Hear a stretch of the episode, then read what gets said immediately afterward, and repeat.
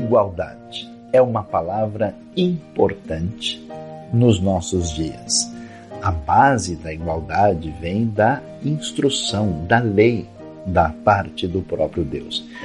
Por isso, em Provérbios 22, a Bíblia vai nos dizer que o pobre e o rico têm uma coisa em comum: foi Deus que fez os dois. Isso é tão importante porque nós não valorizamos uma pessoa por aquilo que ela tem ou que ela parece ter. As pessoas têm dignidade, têm valor igual porque são criadas por Deus.